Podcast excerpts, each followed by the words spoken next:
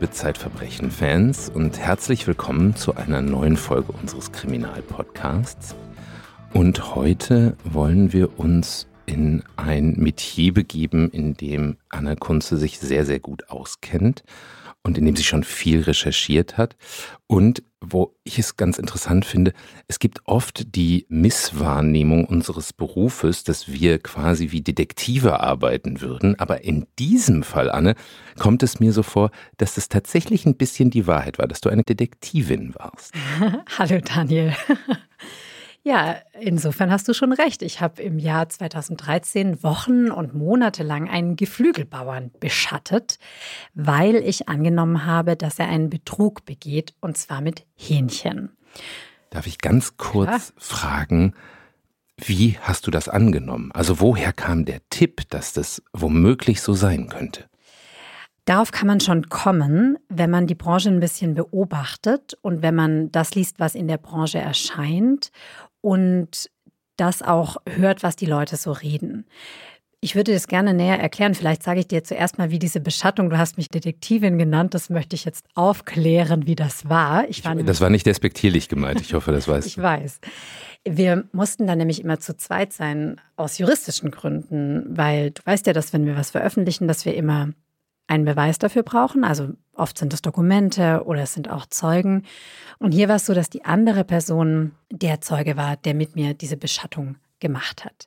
Ganz kurz, nur so als Grundfrage, wollen wir benennen, wer das ist oder lassen wir den total im Dunkeln? Nee, das können wir sagen. Also das waren meistens Hospitanten, die da mit mir unterwegs waren. Es war auch mal ein Fotograf, weil wir das, was wir sehen wollten, auch fotografisch dokumentieren wollten. Aber das ist eigentlich im Grunde egal, wer das ist. Ne? Es muss nur jemand sein, der als unabhängiger Zeuge fungieren kann.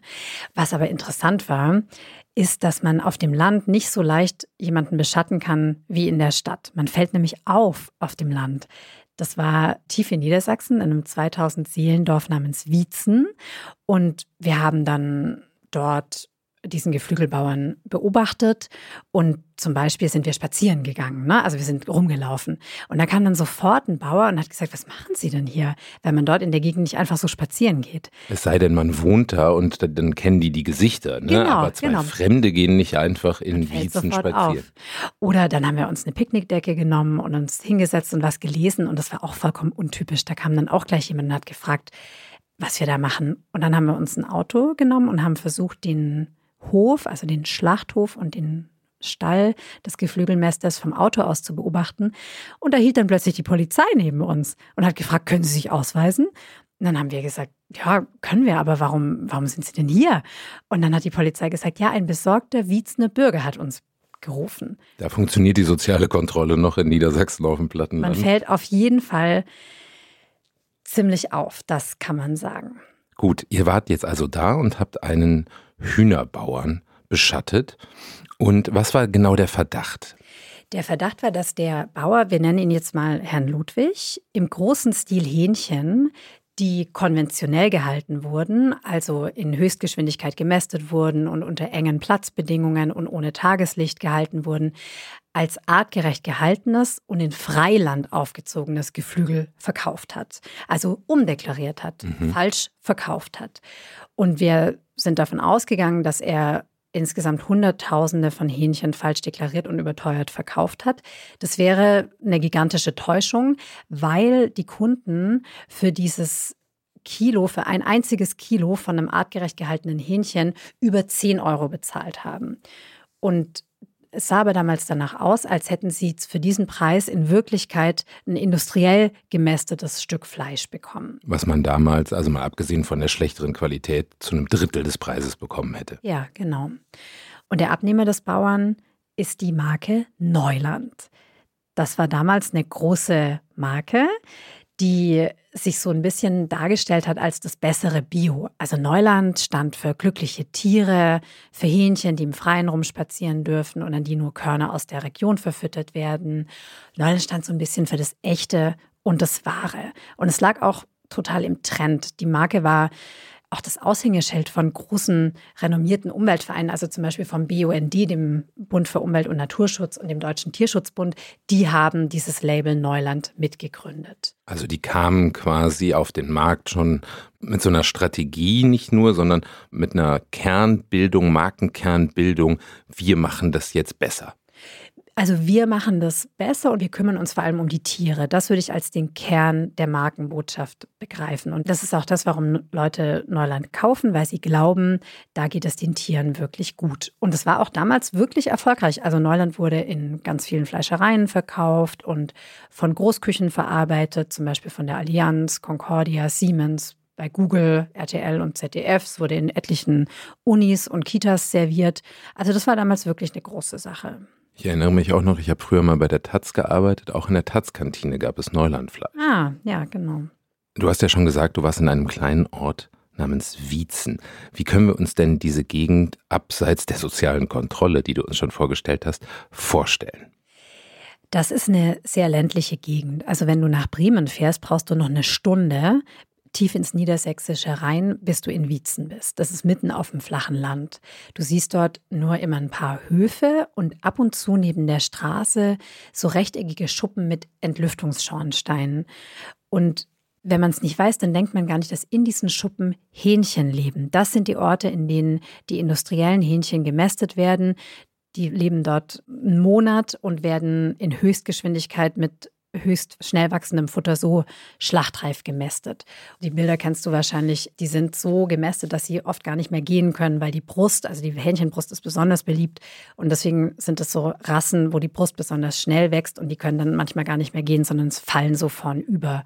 Und die Beine sind entzündet, weil sie weit auseinander stehen und einfach so schwer sind, die Hähnchen. Da hat ja bestimmt der ein oder andere auch schon mal ein Video von gesehen. Es gibt ja viele Tierrechtsaktivisten, die nachts in diese Stelle eingedrungen sind und Bilder gemacht haben und das sind ja ganz, also die bleiben einem ja einfach im Gedächtnis. Das sind einfach mhm. fürchterliche Bilder. Und also von diesen Stellen, in die man ja nicht quasi einsehen kann von außen, ne, die sind ja teilweise, glaube ich, auch so richtig gesichert. Da also in dieser Gegend warst du unterwegs. Genau, da gibt es ganz viele dieser Ställe. Und dagegen clasht natürlich so die Ökobewegung. Die Ökobewegung will ja eine andere Landwirtschaft, eine lebensfreundliche Landwirtschaft, eine nachhaltige Landwirtschaft, die die Natur bewahrt die will, dass Ackerböden auch ruhen, dass die Kälber die Milch ihrer Mutter trinken. Und diese Landwirtschaft möchte Hähnchen, die nicht leiden müssen und deren Leben nicht schon nach 33 Tagen endet, sondern die draußen rumlaufen dürfen. Und Neuland will eben da noch mehr und eine besonders artgerechte Tierhaltung.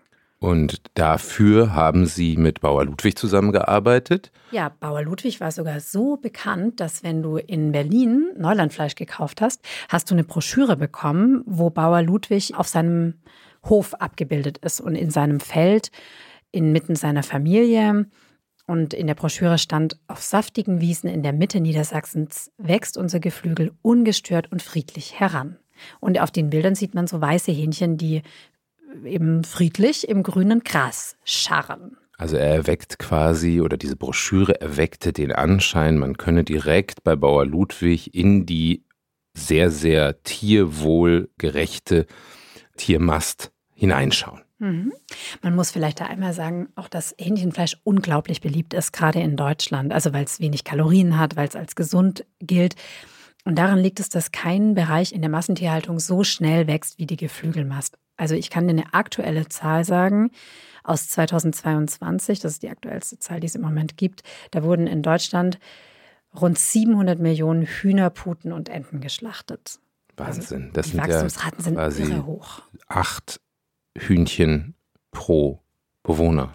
Du kannst sehr gut rechnen und diese Fähigkeit wirst du noch brauchen im Laufe dieser Geschichte. Ich musste nämlich auch rechnen. Aber ich hoffe sehr, dass ich mich jetzt nicht verrechnet habe und mich hier zum Deppen mache. Aber ich glaube, so ungefähr müsste es hinhauen. Und das ist ja schon eine relativ hohe Zahl. Also so ein Tier ist ja jetzt nicht so klein. Es ist ja nicht nur ein Stück Hühnchenbrust, was da rauskommt. Mhm, genau. Deutschland exportiert ja auch Hähnchenfleisch. Ja. So, und jetzt kennen wir diese Broschüre in der er irgendwie so als sehr sauberer Landwirt dargestellt wird. Die Realität aber sieht vermutlich, wenn wir hier in unserem Verbrechen-Podcast darüber sprechen, etwas anders aus. Wie hast du ihn denn erlebt? Ich habe ihn ja viele Wochen und Monate lang erstmal nur beobachtet, also nicht kennengelernt. Ich habe ihn erst am Ende der Recherche kennengelernt. Und von der Beobachtung her habe ich ihn immer gesehen als einen kräftigen Mann Ende 50 mit Brille und schütterem Haar, der meistens so in Jeans und T-Shirt unterwegs war. Und wir müssen einmal sagen, dass der Bauer Ludwig zwei Dinge macht. Er ist einmal Geflügelmäster, also er hält die Hühner und er ist aber auch Schlachter. Das ist in Niedersachsen nichts Besonderes. In Niedersachsen werden sehr viele Hähnchen gemästet und auch geschlachtet. Also der größte Geflügelschlachthof Europas steht auch ganz in der Nähe. Und der Ludwig hält seit 1989 Neulandgeflügel und muss deswegen strenge Richtlinien befolgen. Also zum Beispiel darf er nicht mehr als 6000 Hähnchen halten und soll die Tiere zwei Monate lang auf seinem Hof haben. Und die Tiere sollen immer Auslauf haben, auch im Winter. Ihre Schnäbel dürfen nicht beschnitten werden und Soja und Antibiotika sind streng verboten. Und sie dürfen auch nicht länger als vier Stunden zum Schlachthof gefahren werden, was im Fall von Bauer Ludwig kein Problem war, weil er die Schlachterei direkt nebenan hatte.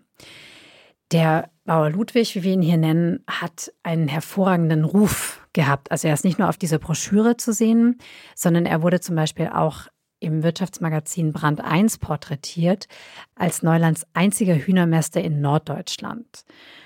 Und was ich interessant fand, du hast mich ja vorher gefragt, wie ich drauf gekommen bin, unter anderem durch diesen Text, weil der Bauer Ludwig hat im Magazin gesagt, dass er 2500 Hühner pro Woche schlachtet.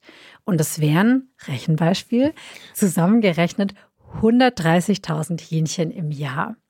Und das würde bedeuten, dass fast das gesamte Neulandgeflügel vom Hof des Bauern Ludwig stammen müsste.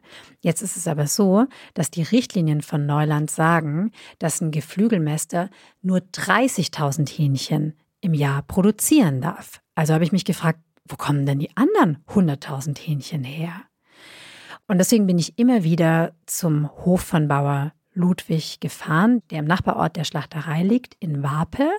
Und dort hatte er zwei Ställe, in denen Hähnchen leben. Und es sah auch alles okay aus. Also es gab einen Auslauf, da waren Hähnchen, die sind auch draußen rumgelaufen.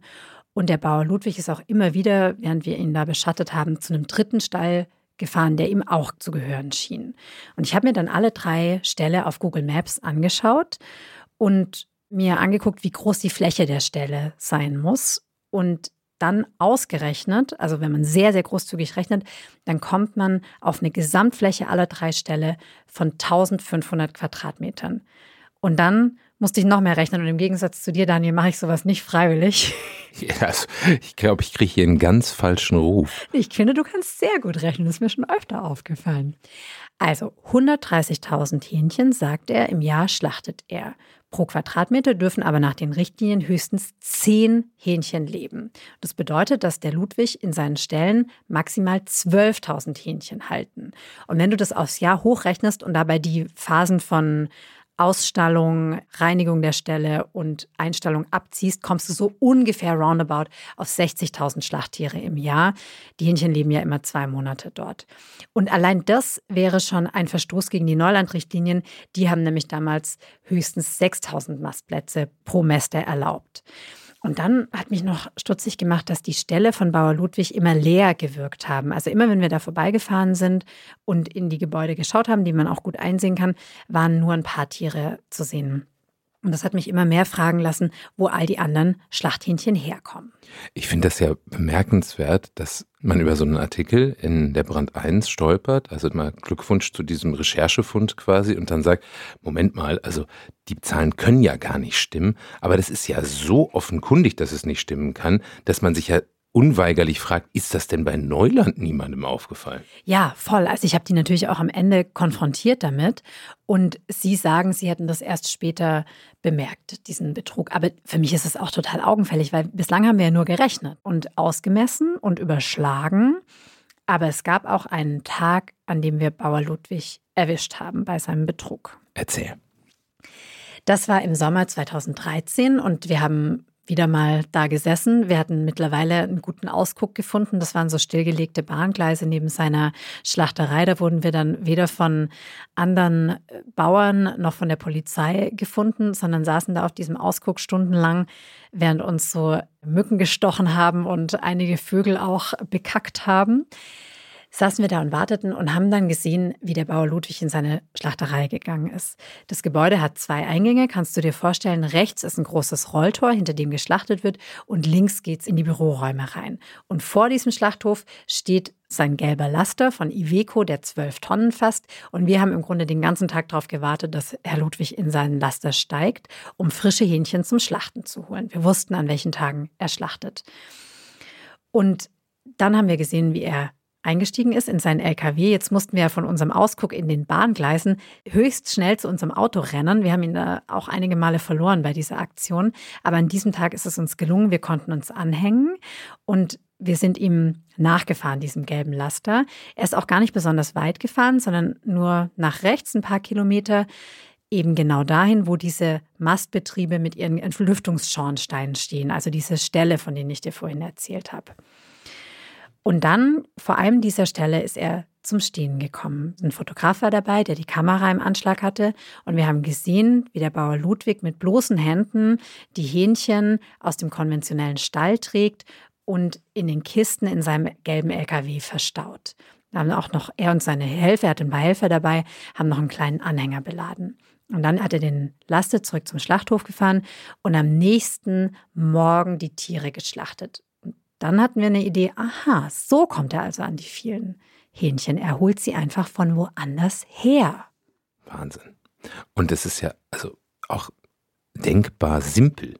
Bei Betrug denkt man ja oft, und wenn man so über große Wirtschaftsstraftaten oder so redet, das heißt eine wahnsinnig komplexe Geschichte und da müssen so viele Leute irgendwie eingeweiht werden oder eingeweiht sein, weil anders geht es ja gar nicht. Aber das klingt ja wirklich nach der simpelsten aller Betrugsmaschen überhaupt. Man nimmt einfach die anderen und umetikettiert sie und fertig ist die Laube und es fällt keinem auf. Frage, ist damit der Betrug denn schon bewiesen? Also an diesem Tag ja, aber mich hat es ja über das ganze Jahr gerechnet interessiert. Und deswegen wollte ich schon noch ein paar Beweise haben und habe mich ein bisschen umgehört und hatte dann ein großes Glück, dass ein paar Monate, das hat einige Zeit gedauert, paar Monate später interne Dokumente aus dem Betrieb von Herrn Ludwig auf meinen Schreibtisch geflattert sind.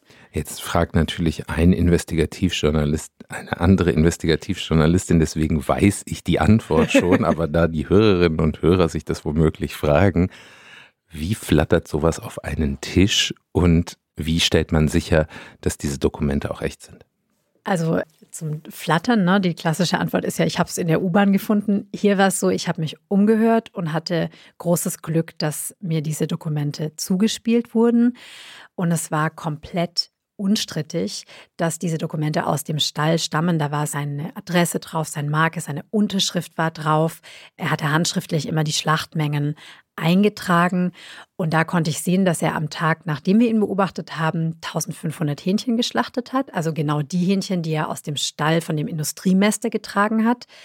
Und dann habe ich auf den Dokumenten gesehen, dass der Herr Ludwig als Herkunft der Tiere seinen eigenen Stall angibt, nämlich seinen Neulandstall. Und das war der schriftliche Beweis für uns. Und die Dokumente, die waren sehr weitreichend und haben dann auch gezeigt, dass der Herr Ludwig zwischen Januar und Oktober 2013 tatsächlich rund 100.000 Hähnchen geschlachtet hat die er alle auf seinem eigenen Hof gemästet haben will. Da haben wir aber gesehen, das ist ja unmöglich, dass das so passiert ist. Also damit wusste ich, Herr Ludwig hat seine Neulandkunden betrogen.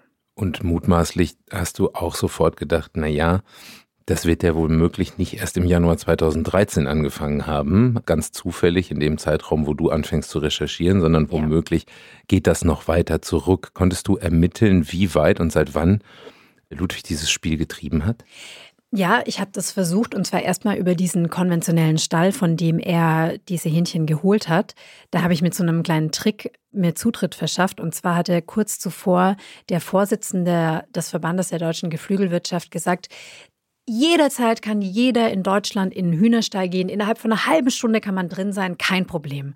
Und dann habe ich beim Verband angerufen und gesagt, ja, Ihr Vorsitzender hat ja gerade gesagt, ich kann innerhalb von einer halben Stunde. Ich würde es gerne ausprobieren und zwar in dem und dem Stall. Damit hatten Sie sicherlich nicht gerechnet, dass das tatsächlich jemand macht. Nicht gerechnet. Und es hat dann, oh Wunder, also ich stand natürlich direkt vor dem Stall, als ich angerufen habe. Aber es hat dann noch einen Tag gedauert, bis ich wirklich rein durfte. Und der Stall war, oh Wunder, gerade leer, ne, war gerade ausgestellt. Aber das hat ihn nicht weniger trostlos gemacht. Also man hat da diese riesige Halle gesehen bisschen künstlich beleuchtet, in der sich sonst die Tausende von Hähnchen quetschen.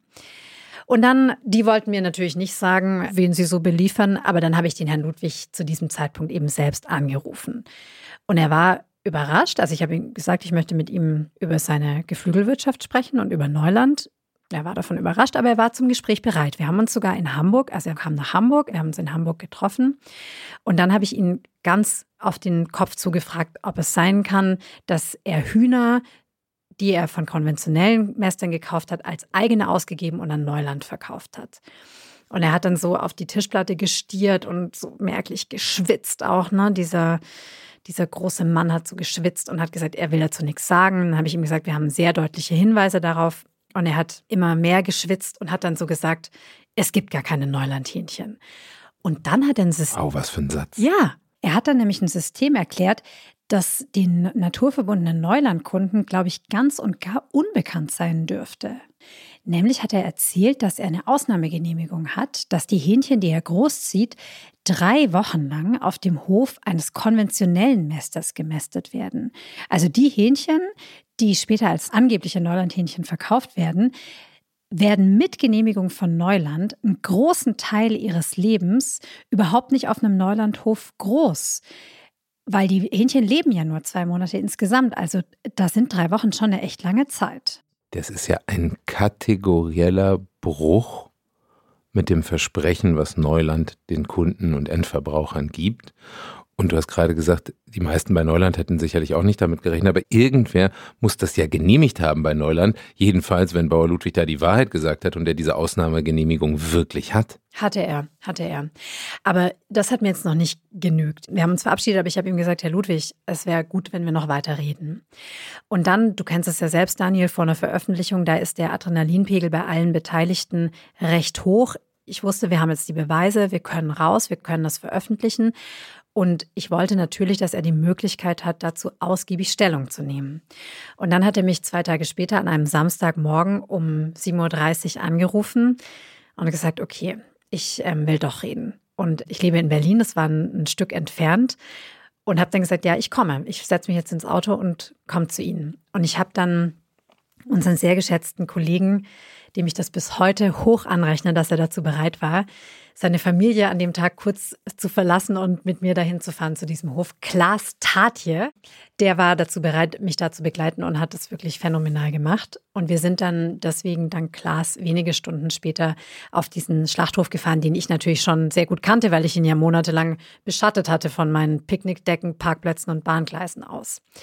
Und der Ludwig und seine Frau haben uns dann empfangen und uns einige Stunden lang glaubhaft zu machen, dass sie einfach mehr Tiere auf ihrem Hof gehalten haben als erlaubt. Aber wir wussten ja, ne, wir waren ja so oft da, dass das nicht stimmt. Da waren eher weniger Tiere da als erlaubt.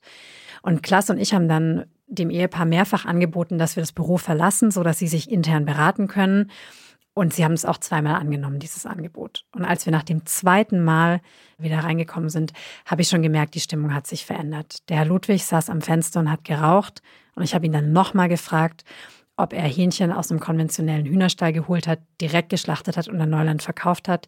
Und dann hat er nochmal gesagt, das müssen Sie mir erstmal beweisen. Und ich habe gesagt, das können wir. Und dann hat er gesagt, wie denn? Und dann habe ich gesagt, wir haben es selbst gesehen.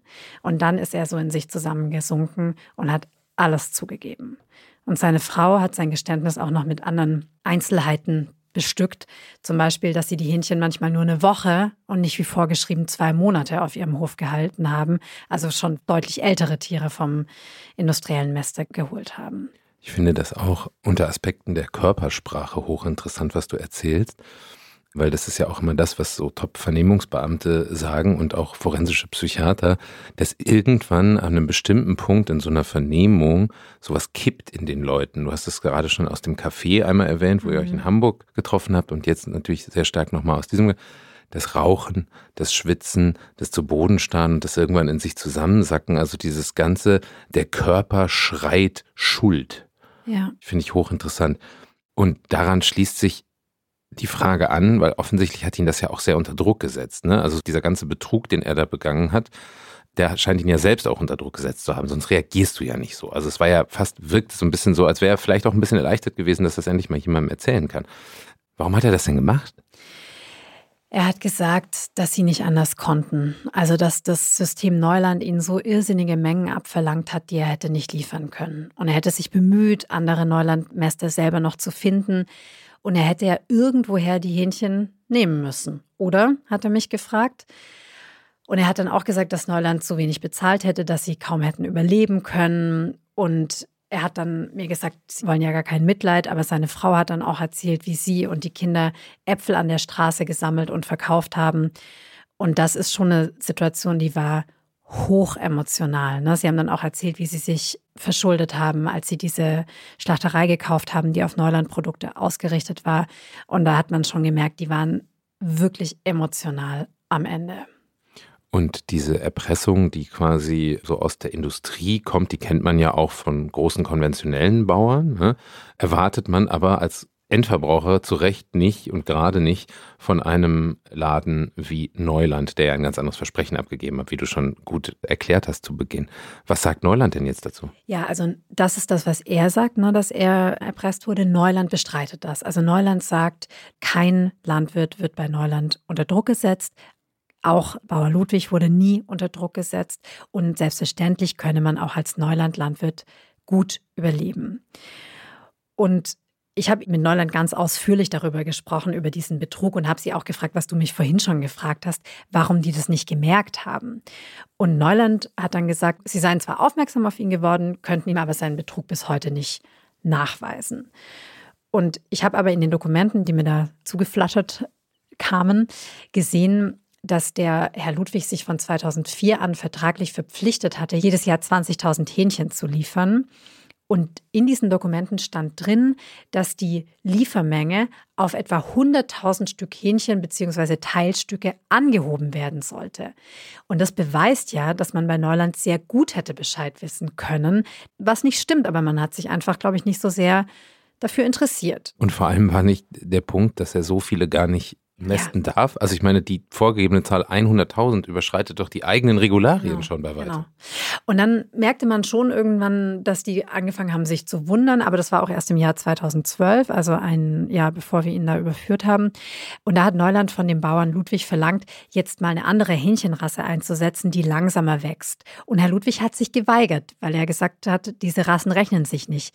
Aber ist ja auch nachvollziehbar, ne? weil er hätte dann diese Rassen, die hätte man von außen unterscheiden können von den Industrien. Industriehähnchen. Verstehe. Und dann hätte die nicht mehr unterjubeln können. Und in dem Moment wurde schon auch Neuland skeptisch, aber ja, also nicht skeptisch genug. Agiert wurde nicht. Und wurde der Betrieb denn nicht kontrolliert? Also es gibt doch auch irgendwie Kontrollinstanzen normalerweise in so einem ja, Prozess. Doch, also der wurde jährlich kontrolliert, aber auch bei dieser jährlichen Kontrolle will niemand gemerkt haben, dass der Ludwig viel weniger Geflügel hält, als er Neuland verkauft. Der wurde kontrolliert von der GFRS, der Gesellschaft für Ressourcenschutz in Göttingen. Und es ist ja so, dass man sich als Betrieb seine Kontrollstellen selbst aussuchen darf und trotzdem diese Kontrollen unabhängig sein sollen. Ich habe ein bisschen Zweifel daran bekommen, weil ich diese Gesellschaft für Ressourcenschutz in Göttingen konfrontiert habe damit und per Mail um eine Stellungnahme gebeten. Und die haben sich dann aber nicht gemeldet, sondern ein Neulandmanager hat sich bei mir gemeldet und gesagt, ja, die GFRS, die hätte gerade bei ihm angerufen und gefragt, ob nicht er das mit der Stellungnahme übernehmen könnte, weil er ist ja gerade im Auto unterwegs. Sie können jetzt gerade nicht sehen, wie ich meinen Kopf schüttle, aber ich schüttle ihn sehr laut, damit Sie es doch mitbekommen. Ich finde das wirklich erstaunlich, ist noch das kleinste Wort, was mir dazu einfällt. Korruption ist ein anderes, was in mein Hirn wandert gerade. Das ist natürlich wiederum ein sehr großes Wort, aber man kann sich das ja, ohne dass ich das der Gesellschaft für Ressourcenschutz äh, an dieser Stelle unterstellen möchte, schon ein bisschen so vorstellen, wenn du dir die Kontrolleure selber ins Haus holen kannst, dass man sich genehmere Ergebnisse durchaus durch Gegenleistungen vielleicht auch erkaufen kann. Also das weiß ich jetzt nicht, ob ich so weit gehen würde, aber was schon klar ist, ist, dass natürlich die Kontrollinstanzen von Folgeaufträgen wirtschaftlich abhängig sind. Aber es gibt schon, ich habe auch in vielen Betrieben, ganz anderen Betrieben gesehen, dass sie wirklich streng kontrolliert werden, auch von der GFRS. Also das war jetzt in diesem Fall, von dem, wie ich es beurteilen kann, schon ein Extrembeispiel. Hier in dem Fall haben Sie gesagt, dass Sie nur die Richtlinien eben geprüft haben und dass der Fehler bei Neuland selbst liegt, die einfach nicht genug gerechnet haben. Und Neuland ist selber mehr als ein Jahr nach dem ersten Verdacht, den sie da hatten, 2012, schon selber auch zu dem Ergebnis gekommen, zu dem wir durch das bloße Anschauen der Luftbildaufnahmen gekommen sind, nämlich dass Herr Ludwig höchstens die Hälfte der Hähnchen halten kann, die er an Neuland verkauft. Und spätestens dann musste Herr Neuland fürchten, dass der Herr Ludwig konventionelle Hähnchen hinzukauft, weil er lieferte ja die Schlachtmengen. Aber sie haben trotzdem weiter das Fleisch aus angeblich artgerechter Haltung überall in Norddeutschland vertrieben. Was hat Neuland denn dann nach deiner Recherche und der Veröffentlichung dieses, man kann schon sagen, Skandals mit dem Bauer Ludwig gemacht? Ich muss da noch vorgreifen, weil Neuland selbst, also quasi meine Ermittlungen, wenn du so willst, liefen parallel zu den Verdächtigungen von Neuland. Ich wusste natürlich nichts davon, aber Neuland hatte selbst im Oktober 2013 Einsicht in die Unterlagen von Herrn Ludwig gefordert und Herr Ludwig hat seine Unterlagen aber nicht rausgerückt und trotzdem ist nichts passiert. Und dann wurde erst ein paar Wochen später ein Termin vereinbart, um mal über die Sache zu reden. Das hat aber auch keine unmittelbaren Folgen. Und dann sollten irgendwann im Dezember die Unterlagen geprüft werden. Und der Bauer Ludwig hat mir dann gesagt, er konnte es in dem Moment nicht mehr aushalten und wollte selbst aussteigen und hat dann, bevor die Kontrolleure auf dem Hof eingetreten sind, selbst gekündigt. Und interessanterweise hat der Neuland Vertrieb eine Schadensersatzforderung an Ludwig gestellt und nicht etwa, wie du jetzt glauben könntest, weil der Ludwig jahrelang betrogen hat, sondern weil er sich nicht an die Kündigungsfrist gehalten hat und Neuland damit das Weihnachtsgeschäft versaut hat. hat einfach wieder zu wenig geliefert. Der Ludwig hat wieder zu wenig geliefert. Ja. Kann man sich nicht ausdenken. Mich hat dann natürlich noch die Gewinnspanne interessiert, ne, die Ludwig mit seinem Betrug gemacht hat. Er hat mir gesagt, dass er für ein Kilo Hähnchenfleisch beim konventionellen Mester 1,20 Euro bezahlt hat und dieses Kilo einschließlich der Schlachtkosten für 3,80 Euro verkauft hat und für ein Kilo Hähnchenbrust gab es sogar 10,95 Euro. Und die Eheleute Ludwig haben mir selber bestätigt, dass sie mindestens fünf Jahre lang im großen Stil betrogen haben. Und die haben uns sogar gesagt, dass sie im Winter nur einen ihrer drei Ställe mit Hähnchen bestücken konnten, weil es in den anderen beiden zu kalt gewesen sei. Daraus ergibt sich, dass sie noch mehr Hähnchen zugekauft haben als die Zahl, mit der wir gerechnet hatten. Also es ist klar, dass Hunderttausende von Hähnchen auf diese Weise falsch deklariert wurden und die auch Hunderttausende von Euro damit verdient haben, die Familie Ludwig. Und das dürfte ja sogar noch konservativ gerechnet sein. Ja. Wir wissen Jetzt die Zeit weiß Bescheid und durch die Zeit weiß auch die Öffentlichkeit Bescheid. Wir wissen, Neuland weiß Bescheid. Wir wissen, die Kontrollstellen wissen Bescheid, die Gesellschaft für Ressourcenschutz. Kann man sich jetzt vorstellen, dass es nicht so lange dauert, bis auch die Staatsanwaltschaft auf den Plan gerufen wird, oder? Genau. Die Staatsanwaltschaft hat ein Ermittlungsverfahren begonnen. Neuland selbst hat Strafanzeige gestellt und der Neuland-Manager hat dann selber sich so ein bisschen zerknirscht gegeben und gesagt, naja gut, man sei dem Ludwig möglicherweise ein bisschen spät auf die Schliche gekommen. Bei mir haben sich aber nach der Veröffentlichung ganz, ganz viele Leute gemeldet und ich habe noch mehr interne Dokumente bekommen. Noch mehr interne Dokumente sind auf meinen Schreibtisch geflattert von verschiedenen Seiten, die darauf hingedeutet haben, wie wenig man bei Neuland darüber wusste, was wirklich los ist und wie fieberhaft die Beteiligten auch versucht haben, die Verantwortung hin und her zu schieben. Also jetzt sage ich dir mal von Februar bis April, also nachdem dann der Bauer Ludwig Neuland das Weihnachtsgeschäft versaut hatte, hat dann von Februar bis April Neuland Hähnchen von einem Biobetrieb gekauft, bei dem aber auch die Neuland-Richtlinien nicht eingehalten wurden, weil es da nicht mal einen Winterauslauf gab und der Hof viel zu groß war. Und das habe ich Neuland dann auch vorgehalten.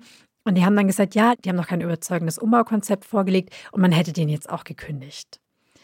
Und Neuland hat dann immer beteuert, dass das Neuland-System eigentlich gut ist und dass hier einfach ein einzelner Bauer dieses eigentlich gute System umgangen hat. Also auch der BUND, auch der Deutsche Tierschutzbund, also die ganzen Trägervereine von Neuland, haben gesagt, das ist ein Einzelfall.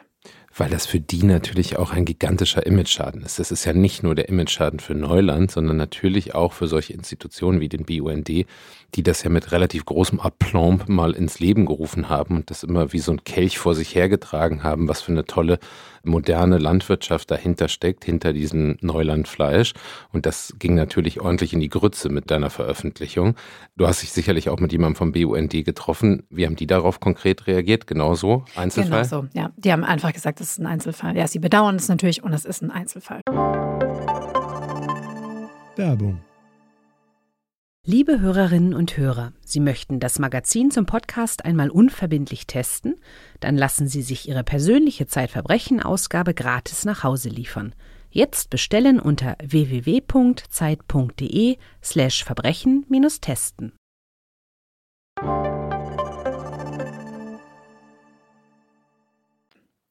Aber Bauer Ludwig war kein Einzelfall, oder? Ja, leider nicht. Bauer Ludwig war kein Einzelfall. Bei mir hat sich nämlich auch ein ziemlich interessanter Informant gemeldet, der mir was erzählt hat, woraufhin ich an den Bodensee gefahren bin und auch wieder ein Laster angeschaut habe. Diesmal ein weißer Laster, der Montagnachmittags vom Schlachthof in Überlingen losgefahren ist, auf der Seite des grüne Neuland-Logo, den Bodensee entlang ist, Richtung Schwarzwald gefahren ist. Und zur selben Zeit ist von einem Schlachthof in Frankreich ein grün lackierter Laster losgefahren. Beide Laster treffen sich im Schwarzwald an einem Abend auf einem Parkplatz und der Laster aus Frankreich hat konventionelle Hähnchen geladen, die schon in Plastik abgepackt sind und schon mit Neuland-Etikett versehen sind. Und das Fleisch wird von einem Laster in den anderen geladen. Und das hat mir der Insider erzählt. Ich habe diese Laster gesehen und dann habe ich den Geschäftsführer Neuland Süd in diesem Fall konfrontiert und der hat das ohne Umschweife sofort zugegeben, der Geschäftsführer. hat gesagt, ja, das Fleisch, das wir vertreiben, das kommt aus Frankreich von Höfen, die keine Neulandbetriebe sind. Sie haben gesagt, ja, manchmal holen wir das Fleisch und manchmal treffen sich auch die beiden Lastwagenfahrer in der Mitte. Also genau so, wie es mir der Informant erzählt hat. Aber das klingt ja so, als hätte er gar kein Schuldbewusstsein. Das geht ja quasi nochmal einen Schritt weiter. Das bricht ja gleich mit zwei Versprechen. Nicht nur mit der gerechten Arthaltung, sondern ja auch noch mit der Regionalität der Produkte. Das ist ja das zweite mhm. Kernversprechen von Neuland. Ja, total. Ich habe ihn das auch gefragt und dann hat er gesagt, ja, das handelt sich um eine Übergangslösung. Aber die Übergangslösung dauerte zu diesem Zeitpunkt schon drei Jahre, weil die hatten nämlich vor drei Jahren einem Hähnchenlieferanten gekündigt, weil der auch Mängel hatte. Und hat, er hat dann zu mir ganz stolz gesagt, ja, damals haben unsere Kontrollen auch funktioniert. Und man hat dann Mastbetriebe in Deutschland gesucht, aber halt leider keine gefunden. Dann hat man halt das Fleisch aus Frankreich genommen. Aber da hat man halt auch keine modernen Betriebe gefunden, sondern eben konventionelle. Die hätte man aber doch in Deutschland auch finden ja. können. Da hätte man gar nicht nach Frankreich gemusst, oder? Also ich verstehe dieses ganze System. Ja, die Verschleierungsabsicht liegt schon relativ auf oder? der Hand. Also, ne? ne, das, das kann man ja gar nicht anders deuten. Ich glaube, man kann es vor allem so deuten, dass das Geschäft mit Geflügel einfach wahnsinnig profitabel ist und man bei Neuland nicht darauf verzichten wollte. Also der Geschäftsführer hat mir bestätigt, dass kein einziges Hähnchen, das bei Neuland Süd verkauft wird, aus Deutschland kommt aber trotzdem als regionales deutsches Neulandfleisch in den Metzgereien liegt.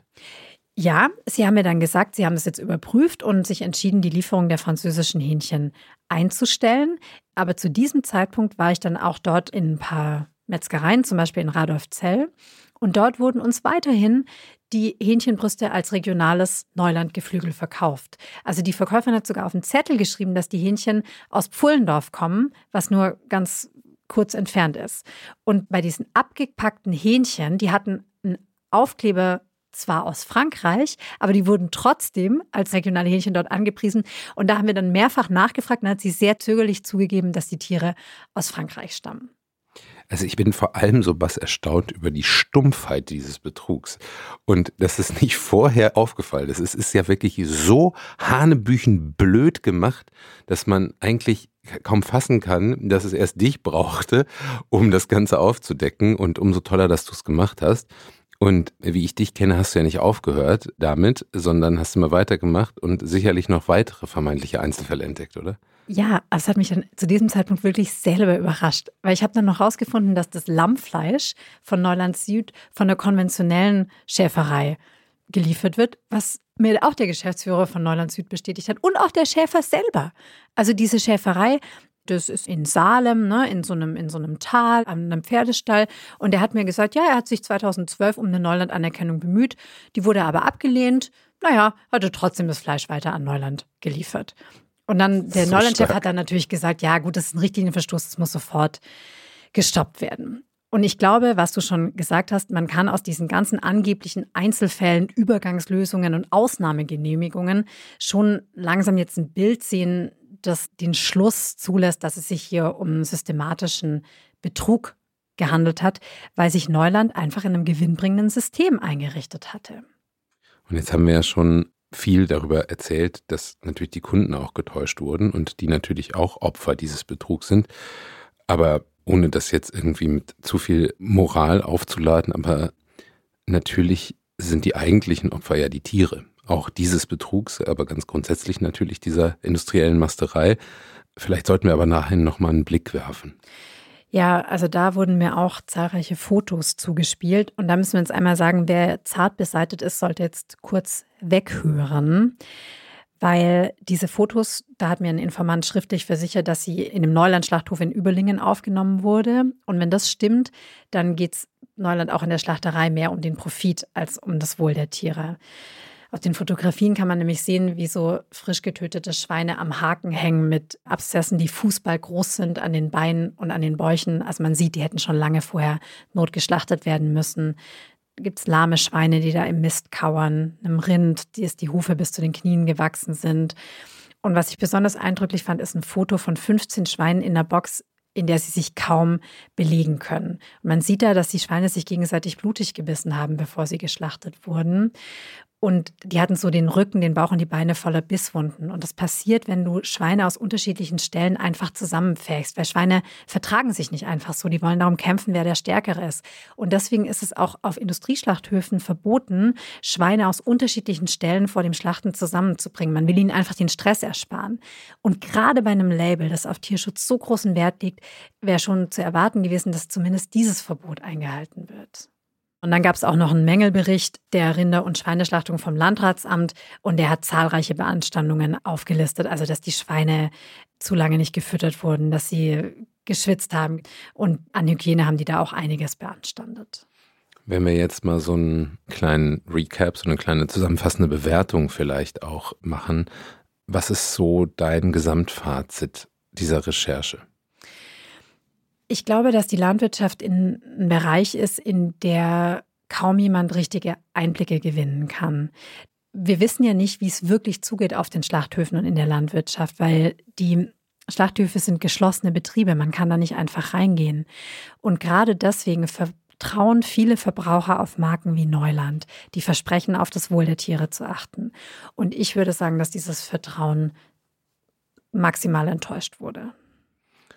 Der Image-Schaden war natürlich auch gigantisch. Ja. Ich nehme an, auch die wirtschaftlichen Folgen ja, waren natürlich. dementsprechend desaströs für Neuland. Es gibt Neuland noch, aber. Das wäre jetzt meine Frage gewesen. Also mir ist es seltener auf jeden Fall begegnet. Ich glaube auch. Also mir ist es mhm. ab und zu begegnet. Aber diese Wucht, die es damals hatte, hat es nie wieder entfalten genau. können. Ne? Ja, genau.